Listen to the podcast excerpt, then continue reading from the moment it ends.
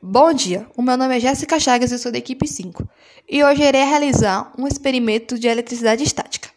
Para realizar esse experimento, irei precisar de caneta, papéis picotados, uma peneira de aço e tecido. Primeiro, nós pegamos uma caneta que está neutralizada, então o átomo dela está com a mesma quantidade de prótons e elétrons. Nós pegamos a caneta e friccionamos em um tecido.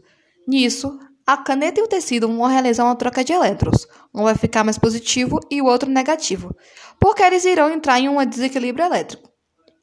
Depois disso, nós colocamos a caneta próximo aos pedacinhos de papel e eles vão ser atraídos pela caneta, porque ela está com mais elétrons. E depois de um tempo, à medida que ela for se estabilizando, os papéis vão se soltando normalmente. E agora vamos realizar a mesma coisa, só que com a peneira metálica em cima dos papéis repetindo o mesmo processo de ficcionar a caneta. Na hora que a caneta for colocada para atrair os papéis, a peneira não vai deixar. Porque a peneira vai trabalhar como se fosse uma gaiola de Faraday, fazendo com que o campo elétrico seja anulado. Sendo assim, os papéis não vão ser atraídos pela caneta. Então, esse foi o nosso experimento.